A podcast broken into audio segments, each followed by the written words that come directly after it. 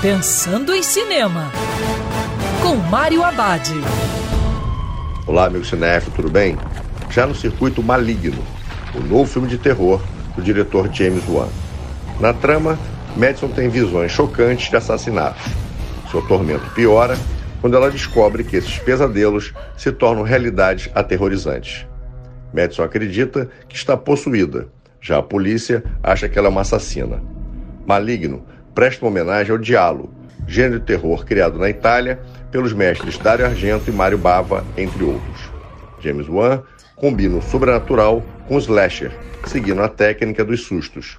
O filme não é tão dinâmico como os seus outros projetos, mas o terceiro ato, com muito gore e violência, corrige as falhas da narrativa.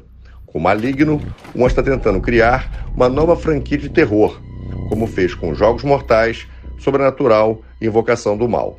É esperar e ver se ele consegue. E lembrando, se protocolo de segurança, porque é sempre melhor ver cinema dentro do cinema. Quer ouvir essa coluna novamente? É só procurar nas plataformas de streaming de áudio. Conheça mais dos podcasts da Band News FM Rio.